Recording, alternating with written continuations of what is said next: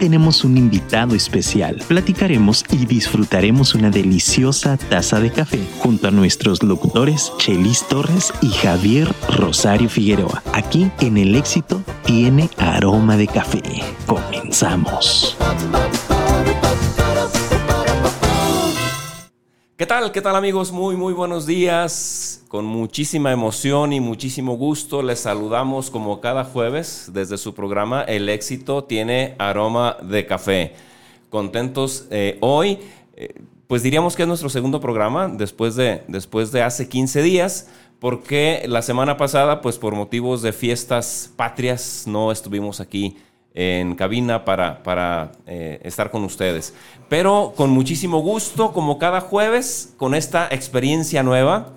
Eh, la verdad es que yo ni me veo. Ahorita voy a preparar mi, mi, Facebook Live para, para estarme siguiendo porque eh, me siento raro de pronto sin, verme y sin estar al aire libre como, como lo hacemos cotidianamente, pero por otro lado, raro no significa mal, sino a gusto. Estamos cómodos, muy contentos de estar desde cabina de Afirma Radio, a quienes les agradecemos la hospitalidad.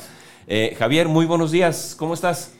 Mi brother, muy contento, muy contento de esta segunda etapa, de esta nueva etapa del éxito Tiene Aroma de Café. Evidentemente lo saben que lo hicimos para mejorar tanto el video como el audio y creo que eso se ha logrado, pero, pero por supuesto que por encima de la expectativa.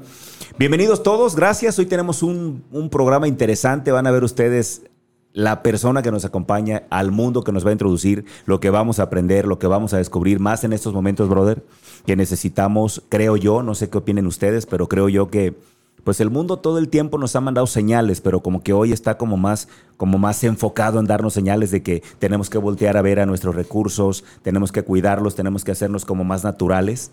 Y, me refiero pues a los, a los, a los terremotos que ha habido, a lo que está pasando con el volcán allá en La Palma, a ese tipo de cuestiones ¿no? que están sucediendo. Pero bueno, bienvenidos todos, gracias. Hoy tenemos un café, miren, vamos a preparar bien todo aquí con calma, evidentemente ahorita porque vamos arrancando como que nos dijeran los españoles y sin albur, nos cogió por sorpresa todo esto. Pero nosotros vamos a tener nuestra cafetera, vamos a tener nuestro propio café. Ahí está ya vamos A, ya está lista, vamos a tener té también para como el caso de hoy que Manuel no toma café, para la gente que no tome café, bueno, nosotros hoy pasamos y voy a nombrarlo porque es una empresa mexicana, Tapatía y vale la pena hacerle promoción. Aunque no nos patrocine mi querido León, eh, eh, hay que decirlo, ¿no? La Borra del Café, una empresa que ya ha llegado a Estados Unidos, ha llegado a España, está prácticamente en todo el país y pasamos a comprar café hoy ahí con ellos, a la borra del café, un, café americano, Chelis y yo, y nuestro querido Manuel, un, un, café de menta que está delicioso. A mí me encantan los, perdón, un té, a mí me encantan los tés que tienen ellos ahí, porque pues no es el clásico té donde te ponen el sobrecito. Ellos tienen la, hierba y lo preparan de forma muy, muy, a mí me gusta mucho cómo lo hacen ellos ahí. Nada más que hay algo muy especial ahí, Javier. Sí. Eh, eh, Manuel lo hubiera querido con miel, pero pues lástima que hay que decirles a la borra de café que utilicen miel. ¿Por qué será que lo querrá con miel? Qué raro, Y sin más empezamos. vamos, vamos, entrando en materia. Mira, yo estaba haciendo un análisis muy, muy fuerte y, en ese sentido me, me, gusta mucho lo que me comentabas acerca de, un poco, un poco de, de, lo que, de lo que mencionaba Manuel, porque, porque cuando lo, lo platicaste con él previamente, porque me hace pensar eh, un poquito eh, en, una, en, una, situación como de, de, sencillez, pues, que nos lleva a descubrir eh, lo, el hilo tan delgado sobre el que gira el equilibrio de nuestro planeta. y, de, y, desde ahí, la, y, desde esa urgencia, además, preferir tocar el tema que hoy vamos a tocar, un poco que rondar sobre, sobre, la persona como tal, porque al final de cuentas, dentro de ese equilibrio, todos somos importantes, pero a veces dependemos de lo que pareciera por la pequeñez muy insignificante, que es la apicultura. Y no, no, quiero decir más todavía porque tú hiciste una pregunta por ahí en el Face que me gustaría que empezáramos como a desarrollar, empezar a entender qué madres es eso, pues. Digo, no lo digo desde el sentido ojete de la palabra, sino desde el sentido admirado, pues, a ver, ¿qué, pues? ¿Qué, es eso? ¿Por qué, ¿Por qué dependemos tanto de eso? Y pues sin más, me gustaría que entremos en materia porque descubrimos con esa pregunta que hiciste que muchísima gente ni idea tiene de lo que es la apicultura. y todo lo que gira en torno a ella. Así que Manuel, muy buenos días, bienvenido. ¿Cómo estás hoy? Muy bien, gracias, gracias por la invitación, Javier. Eh, gracias Javier, gracias Chelis. Eh, sí, este, comentamos algo de eso, ¿no? Eh, de que le digo a Javier, ¿sabes qué? Yo casi no hablo de mi persona. Siempre que voy a algún lugar, más bien hablamos de apicultura. Ok. Pero bueno, sí, es el, el cariz que tiene el programa el estar hablando de cómo llegaste a, la situación donde estás actualmente, pues también es importante. Eh, me hizo a mí eh, ir hacia atrás, eh, analizar cómo llegué acá y, te das cuenta que no llegas por cuestiones del azar. Así es. Ah, o sea, hay muchos factores que te van llevando sin que tú te des cuenta y claro, si tú los vas tomando, te van llevando a un punto donde tú te sientes desarrollado plenamente en tu, en tu vida. Sientes que tiene muchísimo valor lo que haces y eso, eso es lo que, lo, que estoy tratando de entender con lo que tú nos, nos, nos, compartes. Manuel, pues empecemos entonces, si nos, si nos puedes compartir cómo llegaste a esto. ¿Qué onda? Primero, ¿qué es la apicultura? ¿Y de dónde nace ese interés por la apicultura de tu parte, Manuel? Correcto. Sí, sí, mira, Chelis. Sí, mm, la apicultura es eh, el algunos dicen que es una técnica, otros dicen que es un arte. ciencia, yo creo. Y que eh, está basado en la ciencia, la agricultura. En la ciencia, en la tecnología, y, de ahí sale una especie de oficio, que sí tiene mucho que ver con el arte. Yo le decía, a, veces cuando platicamos con algunas personas que están empezando a conocer de la apicultura, y dicen que, que no, no, entienden cómo se pueda trabajar una colmena, porque ellos nomás ven abejas, muchas abejas caminando, corriendo para todos lados. Entonces yo les digo que es como abrir un libro. Cuando abres una colmena es como abrir un libro y tienes que ir eh, leyéndolo. Tienes que ir viendo cómo se comportan las abejas, qué es lo que están haciendo, qué es lo que hay dentro de los panales. Y conforme vas entendiendo lo que hay ahí, entonces vas aprendiendo a leer la colmena. Partimos de ahí. Estamos hablando entonces de abejas, fíjate. ¿eh? Sí. Eh, eh, qué padre que mencionas eso así, Manuel, porque yo sí sabía pues que es la apicultura, supongo que tú también, pero hay muchísima gente que ni idea tiene de, de, de, qué es, a qué se refiere, de qué habla la apicultura, y tú acabas de mencionar abejas.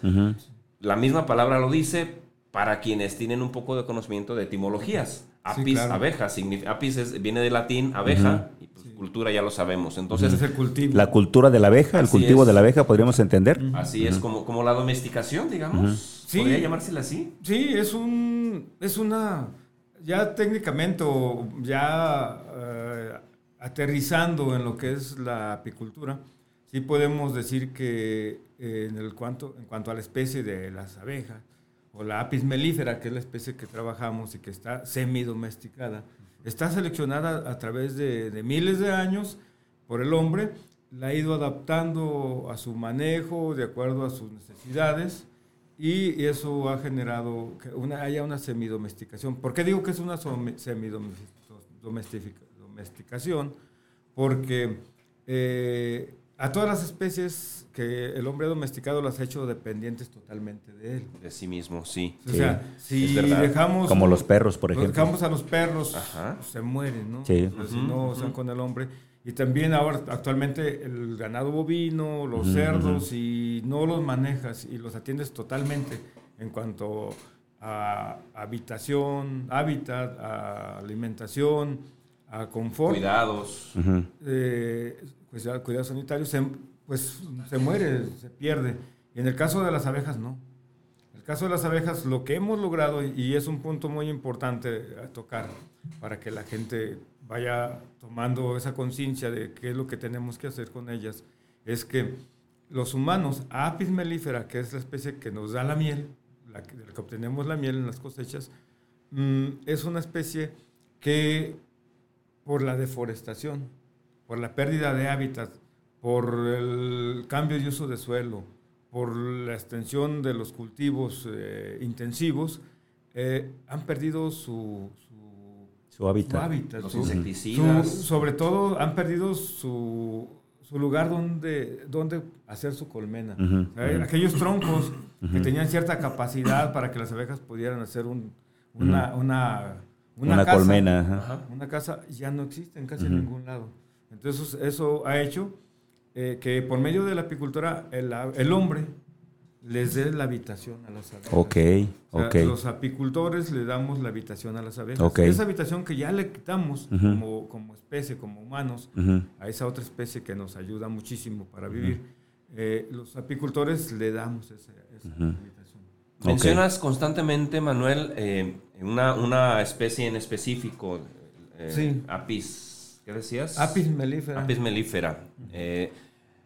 Significa entonces que hay más, eh, lo, menciono por esto, percibo también porque de pronto nos encontramos eh, enjambres de abejas por ahí en algunos árboles. Ajá, o llegan a las casas a veces. Llamas a los bomberos, hablan mucho de una abeja que está un poquito satanizada, la, africana. abeja africana, y le tienen miedo. Hay gente incluso que ha desarrollado alergias al piquete de abeja. Correcto, a mí me pasó, chavo, algún piquete y es, es, es, fuerte, pero no es tan, tan, tan eh, duro, pues, tan pesado. Es más peligrosa la avispa. Me tocó que, me pusiera un piquetote y se me hinchó el, labio impresionante, ¿no? Me decían por ahí que si estaba trompudo quería beso, ¿no? muy, fuerte, ¿no? Este, pero eh, hablas entonces de, de, especies. ¿Qué, ¿Qué, hay de eso? A ver, platícanos. Eh, ¿Cuál es la diferencia? ¿Cuáles ayudan más que otras? ¿De verdad hay peligro con las abejas? El manejo, en fin, es que hay un montón de Hay muchas cosas, muchos mitos. que ver respecto a ello, ¿no? Sí, claro. Eh, bueno, sí es importante eh, hablar de, eso, es, eh, y más importante actualmente. se puede decir que la especie de Apis mellifera es como lo que se ve. Es la especie que vemos porque, porque hemos estado en contacto más con ella. Pero en el mundo se habla que hay 20.000 especies de abejas. 20.000. Ok. ¿Ah? De las cuales muchas, y son cientos, posiblemente ya se hayan perdido. ¿Ah? Y la cosa es que hay una especie como de organización social entre las, eh, la evolución de las especies de abejas y la mayoría son solitarias. Son abejas que, hacen un, que la hembra eh, en época de, reproducción pudiera ser primavera, eh, sale, de, nace, sale de su nido mm, se reproduce, se alimenta, se reproduce, y o se cruza con un, macho y luego empieza a hacer un nido para su progenie. Pero a veces los nidos son de cinco o seis eh, hijos nomás. no, es, no es grande. Hay otras, y hay unas que lo hacen en, el suelo, otras que las hacen en algunos troncos, eh, algunos que las hacen en las, en las paredes. En los ranchos las paredes de adobe a veces estaban como Ahí estaban. Ah, o están todavía. Y es que ahí hay, hay una especie de, abejas que también son solitarias, ah, que, se llaman cortadoras de hojas, y, este, ellas hacen sus nidos así, eh, pequeños como tubitos. ¿Son del mismo tamaño todas? ¿Son parecidas? ¿Qué las diferencia? Mm, ¿Cómo podemos identificarlas nosotros? Hay muchos, muchos tamaños. Hay algunas que parecen, son el tamaño de la, de la mosca, como Drosophylla porque yo he visto... Como los bobitos de, la, fruta. He visto algunos como panales.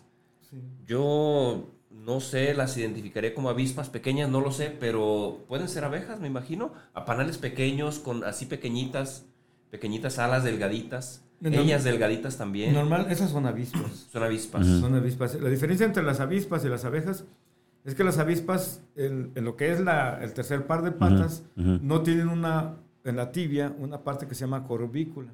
o sea, la corbícula es una adaptación eh, de, anatómica de las abejas para poder captar polen. Oh, ya, ya, ya.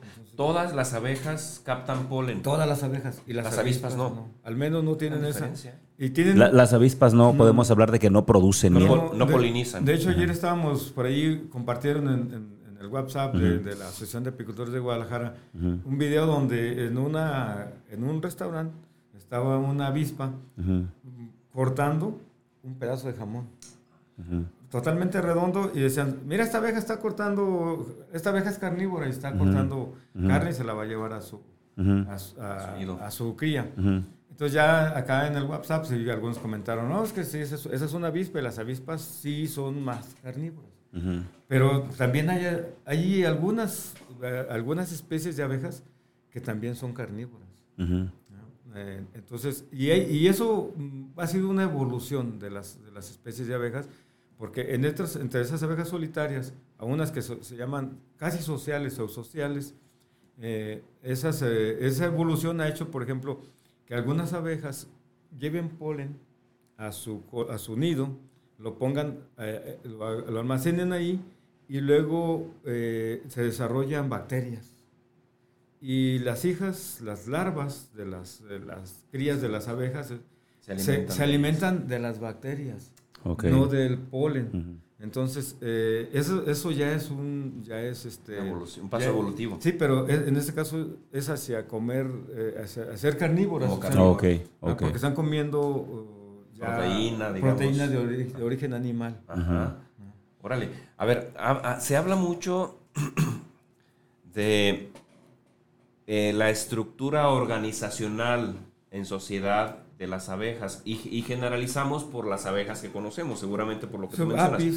Porque no, por lo que me estás mencionando, no todas tienen, si son solitarias, pues no tienen una estructura social, digamos. Mm. Y, se habla mucho, incluso se idealiza, se hacen hasta cuentos de la, de la colmena donde está la abeja reina y está criando, criando, criando. Eh, se vale del abejorro famoso para la reproducción. Del zángano. Eso, del zángano. El zángano. el, zángano. Los abejorros son otra especie de abejas. Ah, fíjate. entonces, ¿cómo, ¿cómo, es eso? Eh, muchas especies tienen ese tipo de estructura social.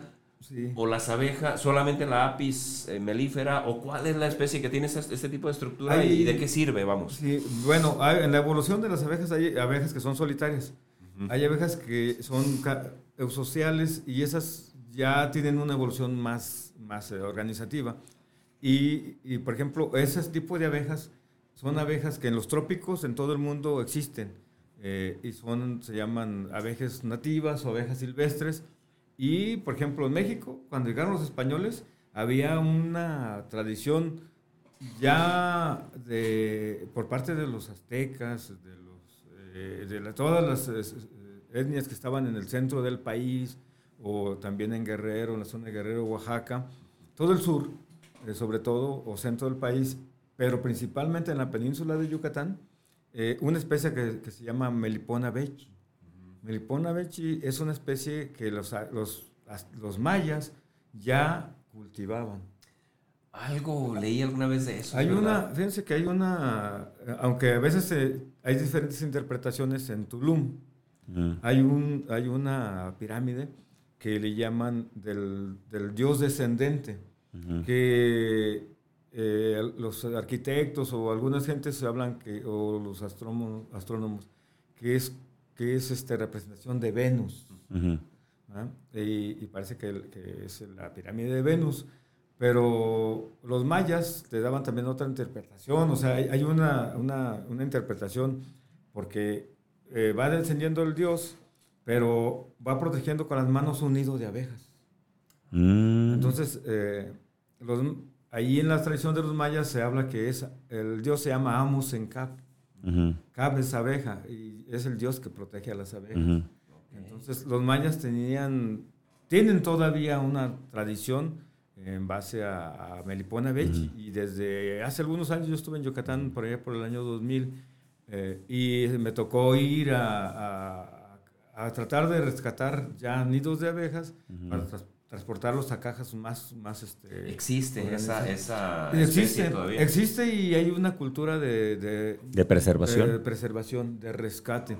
Muy importante en la península. Bueno, tres preguntas rápidas para ya irnos a, porque creo que sí es muy importante que nos cuentes cómo llegaste a, ser apicultor, desde cuándo tienes como esta intención, fue una vocación, tus, tus papás se dedicaban a esto, o sea, queremos saber como la historia, ¿no? De cómo, porque no sé, fíjate, ayer, ayer estuve en un foro, en un foro nacional de profesionales inmobiliarios y un expositor hizo una pregunta maravillosa, dijo, a ver, quiero que te acuerdes en qué pensabas tú que querías ser cuando estabas en la secundaria. Y todo el mundo dijeron, doctores, eh, no sé. Dice, claro, nadie quería en ese momento ser asesor inmobiliario. Nadie dijo, ah, yo voy a vender casas. Entonces, yo quiero saber si esto de ser apicultor viene desde, desde que eres niño, ¿no? Quiero saber, pero antes, a ver, el tema de las abejas africanas, ayúdanos para ah, quitarnos el, esa. Ese es un mito, es cierto. Hay, esto vino a, raíz de una película, ¿te acuerdas? y que las abejas africanas. Y luego veíamos abejas en, en, cualquier casa, que también quiero que me expliques por qué llegan a las casas las abejas, por qué se ponen a veces en cualquier lugar y qué tipo de abejas son. ¿Sabes qué hacía la gente? Las quemaba. ¿Por qué? Porque tenían miedo por la, por la película de las abejas africanas. Pensaban que nos iban a atacar. Cuéntanos eso. Sí, bien. Bueno, lo de las abejas africanizadas, porque son africanizadas, fue en 1956 fue un proceso de, introducción que hicieron al continente. Un investigador eh, apoyó a los brasileños a tratar de desarrollar su apicultura y dentro de los análisis vio, les, hizo el comentario, les hizo la observación de que ellos vivían en un país tropical, entonces cómo querían que su apicultura avanzara si la abeja que manejaban es la apis mellifera de origen europeo, que había apis mellifera en los trópicos y que estaba en África. Entonces fue y trajo dos, dos especies, de, dos razas, dos, razas de abejas. De África. Eh, de África.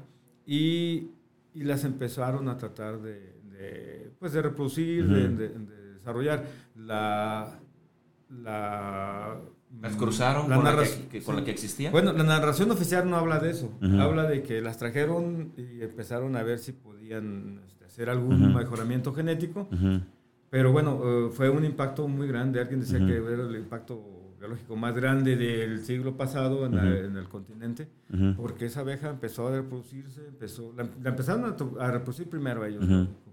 Eh, y después, cuando hubo un accidente, hubo una muerte ataque a un humano, entonces, eh, y accidentes también con animales, ya tuvieron, pues, el, se dieron cuenta de lo que había pasado y que ya no podían controlarlo y eso fue, fue este entonces sí es cierto sí es cierto que tiene más agresividad eh, bueno la apis, lápiz melífera este, scutelata que y adamsoni fueron las dos especies que trajeron. Final parece scutelata fue la que fue más adaptada. Eh, la sacaron un clima de un, de un ambiente hostil, como era África, que la tenía controlada, a un paraíso. Esa sí la llevaron al paraíso, directamente en la tierra, ¿no? O sea, la trajeron a un lugar donde había abundancia de recursos, clima muy bueno, favorable. Entonces eso hizo que se desarrollara eh, tremendamente y se reprodujera. Y fue saturando, fue saturando zonas cálidas de, Sudamérica, pasó por Centroamérica y en el 86 llegó a México. Ok. Ah, eh, los frentes eh, que llegaron de inicio, eh, aquí por ejemplo Jalisco llegó en 1990, eran mucho, muy, muy este, defensivos. crecían mucho, picaban bastante, era tremendo, no se podía manejar. A mí me tocó trabajar en, ese, proceso. Pero actualmente se ha ido trabajando con la introducción de genes europeos y la apicultura, los apicultores trabajamos mucho con abejas muy dóciles. Nosotros trabajamos sin guantes, por ejemplo. No les pican ustedes. Sí nos pican una que otra, pero pero no, pero no hay problema con el manejo. O sea, las abejas no tienden a picar hay un error que cometemos nosotros en el manejo que es lo que genera que Bueno, a ver, es que este tema me llamó la atención. Dices entonces que sí hubo ataques de las abejas africanizadas. Muchas muertes en, Sudamérica hubo muchas Entonces la película de alguna manera tiene una justificación. Eh, sí, la película, bueno, las películas siempre exageran. Ajá. Pero sí tiene pues un origen, digamos. O sea, sí atacaron a humanos. Sí, o sea, sí hubo muertes y, y sigue habiendo muertes. Sí. Sigue habiendo muertes. Casi siempre es por, una, por el desconocimiento del manejo. Y otro porque la gente es muy osada o a veces no se da cuenta. Eh, o temerosa. Porque de, repente tu reacción es... sí, exactamente. Tienes miedo y entonces se siente agredido el animalito, ¿no? Hay un, una anécdota ¿no? que, que, nos gusta contar los apicultores y sobre todo a mí, cuando preguntan, oye, ¿qué hago? Eh, decía un viejito que, que andaba un muchacho trabajando con él y le decía, Oiga, las abejas me quieren picar, ¿qué hago? Tú nomás no les hagas caso, O sea, no hacerles caso es, pues, no manotear. y no te hace nada si te quedas... Retirar. Si, si, si, uno se retira, se agacha para que no le piquen en la cara, va caminando y se va retirando, va pasando por debajo de árboles. Se van quedando ahí. Ok. Aún las africanas. Bueno, ¿vamos a irnos un corte? Sí, aún las africanas. Sí, perfecto. Pues eh, bueno, vamos a dejar aquí la entrevista. Regresando de la pausa, por supuesto, vamos a, tener ya la historia de cómo llegó a este momento de la apicultura. Sí, ya hemos creado mucha expectativa. Pero bueno, es momento de escuchar entonces una pausa. Gracias. Estamos totalmente en vivo a través de Afirma Radio. Esto es El éxito tiene aroma de café. Volvemos. Muy bien, pues regresamos, regresamos amigos ya de, de esta pequeña pausa. Gracias por seguir con nosotros. Eh, acostúmbrese a nuestra nueva modalidad. sí, ya estamos en, otro. ya en radio es distinto, hay que hacer pausas. Así es, no, no hay de otra. Eh, bueno, eh, estábamos fuera, de, fuera del aire, fuera de corte, en el corte aquí tocando otros temas con, con Manuel porque es un tema sí, apasionante. interesante. Apasionante, de verdad. Entonces, bueno, tendremos que, que, que tocar. Javier, Tenías bastantes preguntas para Manuel. Dale, sí, dale, no, yo creo que ya, miren, a ver, si, si, según, según los comentarios, vamos a ver qué opinan ustedes, pero yo creo que vale totalmente la pena que tengamos otro programa con, con Manuel, porque miren, si alguna vez a ti te han dicho zángano, pues quiero, quiero que sepas que el zángano existe y es parte de una colmena, es parte de todo esto que ha pasado con, con las abejas. La humanización. exacto. Y como a los perros, los hemos humanizado también. es importante, miren, va, va, a regresar Manuel, yo estoy seguro, ahorita le vamos a hablar con él acabando el programa, porque hay, que hablar de los zánganos, hay que hablar de la abeja reina, hay que hablar de la estructura que tú decías, de cómo se, ajá, cómo aparentemente se organizan, cómo tenemos a la abeja como un ejemplo de trabajo. Cuando nosotros, yo mismo en cursos, y fíjate, y a lo mejor estoy equivocado, y ahora voy a aprender con Manuel, porque yo mismo en cursos he puesto analogías de abejas, de cómo las abejas producen, de cómo trabajan, de cómo se organizan, y a lo mejor no, o sí, quién sabe, no habrá que ver. Luego, me llama la atención muchísimo el tema que dice Manuel, que los apicultores le han, han sido proveedores de, lugares para que la abeja pueda vivir, dado que los lugares que tenía naturalmente ya no están, ya los extinguimos. Es, increíble lo que están haciendo. Ahora bien, eh, platícame por favor, eh, desde donde tú recuerdes que empezó esta pasión tuya por la apicultura, cómo nace, de dónde, o sea, es una historia de estas bonitas de que, ¿sabes qué? Cuando era niño, iba en el campo, me picó una abeja y dije, oh, abeja. ¿Cómo, fue? ¿Cómo empieza esta pasión? Cuéntanos. Eh, no, bueno, sí, sí empieza de niño, ¿no? Ok. Eh, y bueno, más que nada, si empieza de niño es con travesuras. A ver, a ver, cuenta, cuenta, cuenta, cuenta. bueno, en el ejido de Tonalá. Ok. Eh, o sea, tú naciste en Tonalá. yo nací en Guadalajara. Viví mucho tiempo en Sonora. Ok. Pero ya la mayor parte de mi vida en Tonalá, mi madre es de Tonalá, la familia eh, Pérez es ahí, eh, y, pues ya prácticamente toda la vida la he transcurrido ahí, en Tonalá, en el pueblo. Y sí, ahí en el ejido de Tonalá, hay una, en Tonalá hay una presa que se llama Locotillo. Sí, claro. Ah, es el, cuerpo más grande de agua que hay ahí en el municipio, y ahí junto a, esa presa estaba la parcela de mi abuelo. Ah, eh, y y en el, cuando yo estaba chico, eh, mi tío, eh, mi tío Luis, eh, él era el que sembraba. Y en el ejido, pues recibieron un, financiamiento para ganado y dentro de ese ganado también las abejas. Entonces había ahí un apiario, había unas colmenas ahí junto a la casita. Eh, y nosotros íbamos a ayudarle a mi tío que a, sembrar y que a andar ahí, pues andábamos corriendo y haciendo vacancias. Y bueno, vas a hacer despapalle. y, el más pero el apiario no era de tu tío. Eh, sí, el apiario era de mi tío. Era, de, era, de, todos los egidatarios, pero cada quien tenía este, su, apiario. ¿Un apiario qué es? ¿Qué podemos entender por apiario? Un de colmenas. Ok. ahí había, no sé, a lo mejor 20 colmenas, no recuerdo muy bien. Y, y, uno de mis primos, el hijo de él, era muy vago. Ramón ya falleció. Entonces eh, dijo, oigan, vamos tumbando una colmena a ver qué pasa. sí. sí, sí, sí, sí.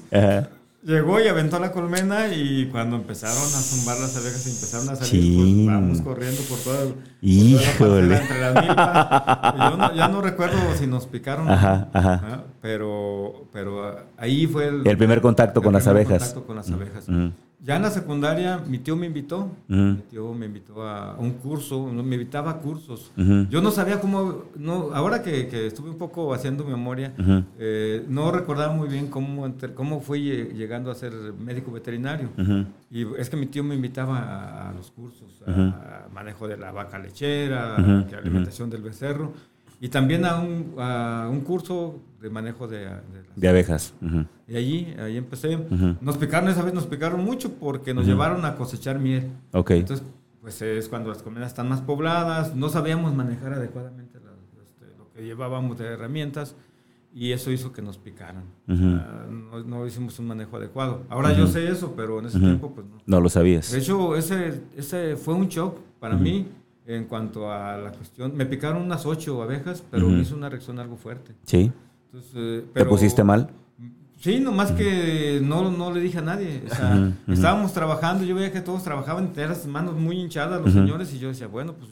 así es, dijiste, así es. trabajando, pues yo sigo trabajando. Ya que terminamos, eh, me dolía mucho la cabeza, me zumbaban los oídos y me sentía muy mal. Eh, y afuera había una, una pila para el, agua del ganado, y, y, por, por instinto, por instinto Fui y metí casi todo el cuerpo varias veces a, mojarme y el agua fresca me relajó. ¿El agua fresca mitiga el impacto del veneno de la abeja? cuando le pica a alguien una abeja es bueno quitar rápido el aguijón y aplicar hielo. Ok, y eso ayuda. Agua fresca corriendo.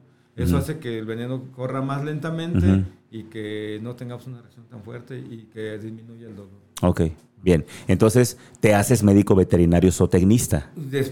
Primero. a partir de ahí no en ese momento no, no, pensé otra vez si me preguntaban, no iba a decir quiero ser veterinario.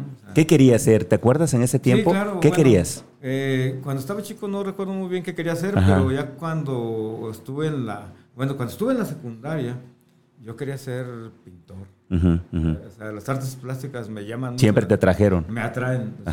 Me gusta pintar, dibujo más o menos, pero eso lo, lo he dejado ver, Pero fíjate qué curioso porque tu vida fue en el campo. O sea, según nos cuentas, desde que tú creciste, eh, tu vida era de campo. ¿Cómo, viene esta intención o este sueño de, ser, de pintar? ¿De dónde lo ves? ¿O alguien te lo mm. cuenta? ¿Ves una exposición de pinturas? ¿Cómo, te...? Bueno, mira, en, Tonalá, o sea, bueno, si nos vamos al medio, en Tonalá desde pequeños estamos metidos en, ahí. En Alfarería. Este, es un término que también, ahora sí lo hacemos al revés, aquí lo hacemos un poco hacia, hacia los animales y a veces dice la gente, es que lo, lo mamas, pero no, es que vives en el ambiente. Entonces en Tonalá la artesanía, desde pequeño estábamos en contacto con la artesanía. En mi casa, mi mamá hubo un tiempo por cuestiones de necesidad, eh, ella no sabía hacer barro y se puso a hacer jarros, se puso a hacer cazuelas. Yo hacía cazuelitas cuando estaba en la primaria, cazuelitas de barro.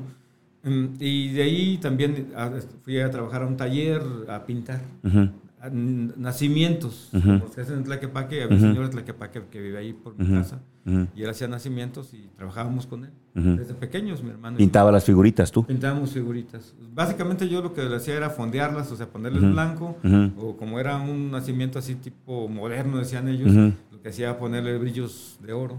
Eh, Entonces ahí vino como esta inquietud de pintar, de ser pintor. Ahí, empezamos, pero luego en la secundaria estuve en una secundaria, era la secundaria 10 federal mixta, y había talleres. Y al taller que me entré fue el de artes plásticas. De artes plásticas, ok. Y actualmente hay muchos, muchos este, compañeros que estuvieron en este taller que son artistas. Eh, el maestro, para mí, uno de los mejores maestros de, mi formación fue el maestro Martín de la Torre Vega, que es muralista. Eh, todavía en activo el maestro activo, demasiado activo todavía. Entonces, eh, él fue mi maestro y me marcó mucho su... Eh, fue una persona que me ayudó bastante. Ok. eso fue lo que, me llevó a, esa inquietud. ¿Dónde, ¿Dónde dices tú, ok, no va a ser la pintura, pero sí quiero ser veterinario? Eh, cuando estaba por terminar la prepa. en ese tiempo, en la prepa estuve en la vocacional fue una, una, época muy buena de mi vida. Eh, aprendí a valorar el estudio. Me gustaba, eh, tenía oportunidad de estudiar, de ir a hacer deporte tecnológico, de ir a la biblioteca a consultar lo que, lo que quisiera y me llamó, me gustaba mucho la, la historia, eh, pero sobre todo la literatura y, y la psicología. Entonces, más que nada me gustaba, yo pensaba ser psicólogo. Ok. Pensaba ser psicólogo y ya cuando tuve que decidir, ya estaba más difícil. querías, querías ver si estudiaba psicología me gustaba la arquitectura. Sí, hombre, sí, sí, sí, sí, Había varias, varias cosas que querías. Es lo malo que luego se atraviesan un montón de cosas que te gustan sí, sí, y ya no sabes qué decidir, ¿no? Y me gustaba la medicina. Ok. Entonces, eh, ahí fue donde tuve que tomar una decisión. Eh, tuve que... Sí, fueron buenas las bases de orientación vocacional que tuve porque tuve la manera de ir haciendo un lado. Yo tuve problemas en la secundaria con las matemáticas. Entonces, este, ya tenía algo de temor y... Dijiste arquitectura, no. Ajá. Ahí descartamos arquitectura. Por dos cosas. Eso y que era muy costoso y no teníamos... el recurso. Para, poder estar en la carrera. Y la otra era que mm, psicología apenas estaba empezando y era escuela. Y veterinaria ya era facultad. Ok. Entonces, este, pues, en base a eso dije, no, pues mejor estudio en una, en una, facultad que en una escuela que va empezando. y, bueno, fue buena la decisión. Me gusta la psicología, eh, me gusta la arquitectura. Tengo un hermano que es arquitecto, mi hermano menor que también es sacerdote. Entonces, este, ya con, con, eso, pues a veces este, eh, participo en lo que él hace y, y tengo una hija que es psicóloga. ¿Qué tal? ¿Qué tal? Es que hay mucho que nos tienes que contar todavía, pero a ver, para ir dando como saltos cuánticos en la historia. Ok, te haces médico veterinario. ¿En qué momento decides dentro del... porque el campo de la veterinaria es muy amplio. ¿En qué momento te vas para la apicultura? Eh, hay una rama que, dentro del nombre de la carrera a veces no se, no se trata mucho, es la zootecnia. Ok. Ah, la zootecnia es la técnica que nos permite... Eh, con darle todas las condiciones óptimas a una especie animal en explotación para que se, desarrolle adecuadamente eh, y nos produzca buenos alimentos. Entonces, un maestro de zootecnia nos hizo un resumen, un cuadrito con las necesidades que había para, eh, por cada especie para explotar. Y otra vez volví, volví a hacer esa misma este, selección en base a que dije, bueno, yo no tengo recursos, o sea, no tengo un rancho para poner una explotación de ganado bovino, poner cerdos. Mi, madre hacía el esfuerzo de tener gallinas y de hacer algunas cosas de ese tipo, tener cerdos y a ver si podía este, apoyarme para que trabajara de esa manera. Pero en la zootecnia una vez eh, el maestro nos dijo, ya falleció también el maestro, eh, me, me, dice, nos dijo, miren, en el caso de abejas no necesitas tener terreno no, no necesitas tener eh, instalaciones. Eh, simplemente vas a algún lugar, rentas un espacio y pones tus apiarios. y, y, la recuperación de la inversión es rápida. Entonces, eh, en ese tiempo, cuando salíamos de la carrera, no había espacios para, para poderte emplear como médico veterinario y, y yo tomé la opción de, de emprender. Cosas así muy difícil, ¿no? Bastante. Entonces, este, empecé a, a trabajar junto con otros compañeros en algunos proyectos. Primero, otra vez, íbamos a hacer un proyecto de, de criar de borregos para hacer barbacoa y hacer todo el ciclo de producción hasta la venta. Y terminamos eh, agarrando unas colmenas que tenía el abuelito de un amigo, que tenía tres colmenas. Se las compramos, las llevamos a donde, allá, otra vez para Locotillo, y empezamos a, reproducirlas, a, reproducir. a crecer y, ahí empezamos una empresa apícola. A ver, nada más ayúdame a entender esta parte, porque es que también me gustaría hablar de tu currículum, a, dónde te ha llevado la apicultura, porque empecé a ver ahí que has capacitado a gente prácticamente de América Latina y, o sea, ese tipo de cosas necesito también entenderlas, pero a ver, eh, eh, ¿en qué momento una colmena ya te está dejando dinero y en qué momento ya es productiva. Y, luego también pones tu colmena y ya las abejas llegan o cómo. Ah, bueno, sí, no, es así. Normalmente se piensa que es así. Lo que, eh, de lo que se parte es de comprar, eh, se llaman núcleos. Un núcleo es, algunos bastidores comercialmente son cuatro marcos con abejas, con cría, con alimento y con una reina ya en postura. Ah, ya te venden eso. Eso, se vende. Ok. De hecho, yo me dedico a... ¿Tú vendes eso? Hacer ese Ajá, ok. Entonces, mm, compras esa, y compras tu caja. O haces tu caja. De preferencia debes comprarla porque si no, no te va a quedar bien. Y ya de ahí eh, las pones en esa caja, las empiezas a alimentar. Eh, ahorita lo que hacemos es alimentarlas con jarabe de agua, de azúcar. Mitad agua y mitad azúcar. Un poquito más de azúcar este, que agua, es más o menos las proporciones. Y las estás alimentando, le estás dando el alimento energético. ¿Eso ¿De eso se alimenta una abeja? Eh, una colonia la suplementa de esa manera. Ok. Mientras se desarrolla. Ok. Eh, lo ideal es que tenga el alimento de... Entonces ellas producen miel para ellas. porque se alimentan de eso. Las abejas producen miel para ellas cuando hay abundancia. Ajá. Y nosotros lo que hacemos es eh, ponerles un poco más de espacio para que produzcan de más. Para produzcan de más. Nosotros esa parte. Agarrar la que les sobra. ¿No las dañamos al momento de nosotros tomar la, miel que producen? No, este, hay un manejo, otra vez, volvemos a la zootecnia. Hay un manejo que, que, debe de hacerse para que la colmena no, no tenga problemas para su desarrollo. Si tú no haces un manejo adecuado, vas a perder tu colmena y, y, pierdes ya el ingreso, pierdes la manera de, de, estar obteniendo un ingreso. ¿En cuánto tiempo ya tú puedes decir ya es negocio esta colmena? Mira, depende de la época en que empieces. Nosotros, y bueno, la preparación en la carrera eh, nos sirvió, me sirvió para saber en qué momento hacer la inversión. Por ejemplo, eh, nosotros, nosotros eh, la época buena que tenemos en esta zona es esta precisamente, empezando el otoño. Entonces, dos o tres meses antes, sobre todo tres meses antes actualmente, tienes que iniciar. Por ahí el, las recomendaciones técnicas o de los libros hablan que desde mayo, pero todavía en agosto puedes empezar con un núcleo, lo empiezas a alimentar, empieza a haber floraciones y esas floraciones las nutren más, las ayudan a que se desarrollen más. ¿Qué es una floración? Es una, es una planta que, que va naciendo o va desarrollándose y produce flor. ¿Ahí en la colmena crece eso? No, no. Aparte, afuera. En el medio ambiente, en, el, en, el, entorno.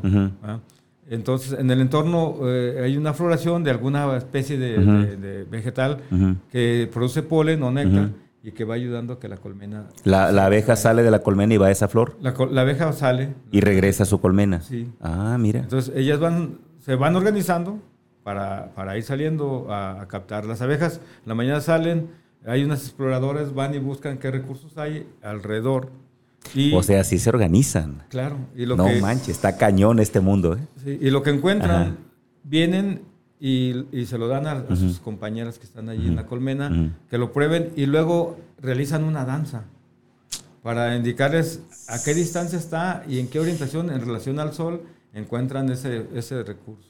No, no, no, no, no, no. O sea, no, no, dejan como caminito Es una locura. De, de, feromona o algo. No. Les, dan la indicación. ¿saben? Y exactamente saben a dónde van. Es una, una danza que es una especie de, de ocho eh, para indicarles cuando está a más de 100 metros de distancia. No sé si te acuerdas o se acuerdan los dos. Hace años, cuando yo era niño, me acuerdo que la veía. Había una caricatura que se llamaba La abejita maya. Todavía.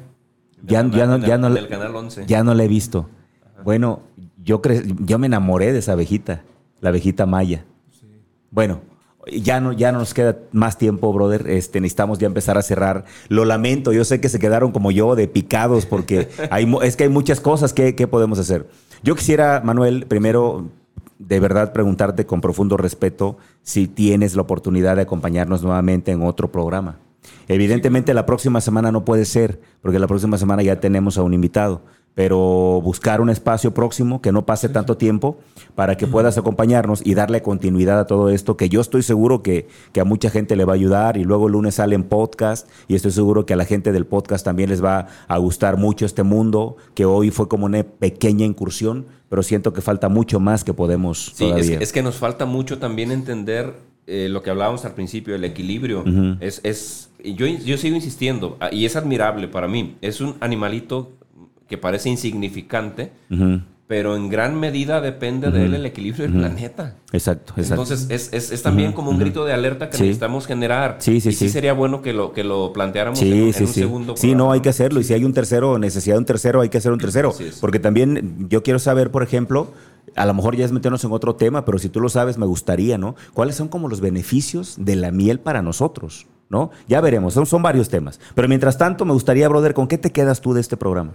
Mira, eh, básicamente me quedo con, la admiración por, por, por, porque aún siendo una cosa tan pequeñita, genera temor al, ser humano en muchos aspectos. Y creo que hay bastantes tabúes respecto a ello. Correcto, correcto. Entonces, eh, a mí me, genera muchísima admiración. Me quita el miedo escuchar, escuchar a, Manuel hablar, hablar acerca de eso como algo muy natural, porque lo es, es lo, más natural del mundo. Eh, y me permite, incluso es más, yo estaba ya está pensando en, a ver cómo le voy a hacer, cómo puedo hacer negocio con esto, Porque hay, hay materia, hay materia para hacer eso y creo que es algo que Manuel mismo nos puede, nos puede ayudar en los siguientes programas. a mí me deja así como que continuará. sí, claro, claro. Bueno, yo me quedo emocionado, me quedo, la verdad es que yo no sabía, yo, yo o sea, sospechaba lo que era la apicultura, pero realmente hasta que ya lo conocía Manuel y que me metí a su currículum y me metí a investigar, o sea, él provocó que me metiera a investigar y ahora que tú dices que apis viene de, de latín y que es la cultura de la abeja, estoy maravillado con este mundo, ¿no? Con este universo que se abre ante mis ojos. Y yo sé que mucha gente así está en este momento. Manuel, nos despedimos con un mensaje tuyo. Primero, bueno, antes de irnos, ¿dónde podemos encontrar más información de apicultura? ¿Qué sitio recomiendas? ¿Tú tienes alguna página o algo? ¿Qué podríamos hacer los que ya en este momento, como yo, quedamos como enganchados con este tema. ¿Dónde podemos hallar más o dónde podemos hallarte a ti para que a lo mejor tú nos des alguna conferencia o algo? Porque veo que tienes un currículum extenso en capacitación. Bien, pues eh, en Facebook estamos, eh, tenemos una página como Apícola Tonalá. Ah, ahorita la, vamos, ahorita la vamos a poner. A pico la ahorita la vamos a buscar y la vamos a poner para que vayan ahí. Y ahí normalmente estoy yo subiendo información, actualizaciones y, algunas cosas. A pico la tonalá, perfecto. A pico la tonalá. También hay un, eh, en, Instagram hay un, eh, una, un sitio de lo que es la Asociación, Asociación de Apicultores, Asociación de Apicultores de Guadalajara. Ahí también. En Instagram. Eh, sí. Y, bueno, pues también en Facebook estoy como Manuel Ruiz Pérez y también ahí estoy poniendo información. Entonces, eh, eso es lo, más cercano con nosotros, pero pues sí hay muchísima información ya en cuanto a lo que es apicultura. Y bueno, sí es este tema, a los apicultores, por ejemplo, decimos que empezamos a hablar de abejas y ya no, no ya no paras. Eh, sí, sí, sí, es que la, la pasión te gana y y me imagino que tiene que ver la pasión con el conocimiento que van desarrollando respecto a ellas y pues la admiración surge, ¿no? Sí. Como, como un ser tan pequeñito puede... puede... No, sé si sea eh, una especie de... como de mm, costumbre, de hábito que fui formando, pero casi me genera hasta problemas con mi esposa porque me dice, tú te sientes ahí en la computadora y ya no te, no te paras en todo sí, el día. es una pasión, es, una pasión. Eh, hay muchísima información y siempre estoy buscando. Exacto. Bueno, eh, nos vamos con un mensaje tuyo, Manuel, un mensaje final. Eh, por supuesto, agradeciendo a toda la gente que estuvo con nosotros. Ya están ahí los contactos. Vamos a subirlos ahora. El tiempo en radio sí es este, corto, entonces necesitamos despedirnos. Un mensaje final y con esto nos vamos. Adelante. Sí, bueno, el mensaje sería, cuidemos a las abejas, pero primero informémonos cómo hay que cuidarlas. Wow. Excelente. Sencillo. y contundente. gancho al hígado. Mejor que el gancho que le puso Canelo a Caleb. ¿Puedo, puedo rapidísimo, rapidísimo, ya estamos sobre el tiempo. Gabriel González Ciordia, un saludo, es un gran amigo. Ah, tiene una pregunta, dice, eh, interesante tema, escuché que hay algunas flores que se pueden tener y que sirven para que las abejas se alimenten. ¿Cuáles son? Eh, las más sencillas, o sea, las que hay en la zona. Las que son las, las este, malezas. Ok, fíjate, ahí está, qué curioso, ya con eso, tremendo. Gracias, Gabriel, por tu pregunta. Eh, la gente también que estuvo ahí en la página, este, este Raúl Velázquez, eh, eh Quique, o sea, gracias a todos. Ya nos vamos, mi brother. Pues agradecidísimos, Javier. Contentos, el corazón contento. Sí, sí, el corazón contento. Sí, y, Manuel Ruiz Pérez. Agradecidos. no tomamos bien. Falta, tenemos que hablar de eso. Sí, sí, sí. Tienes que traer luego para que, para que aquí la gente también nos, pueda seguir. Vámonos entonces. Los esperamos acá el próximo jueves. Amigos, próximo jueves por Afirma Radio y por Facebook Live. El éxito tiene aroma de café. Acompáñenos. Gracias. Adiós. Adiós.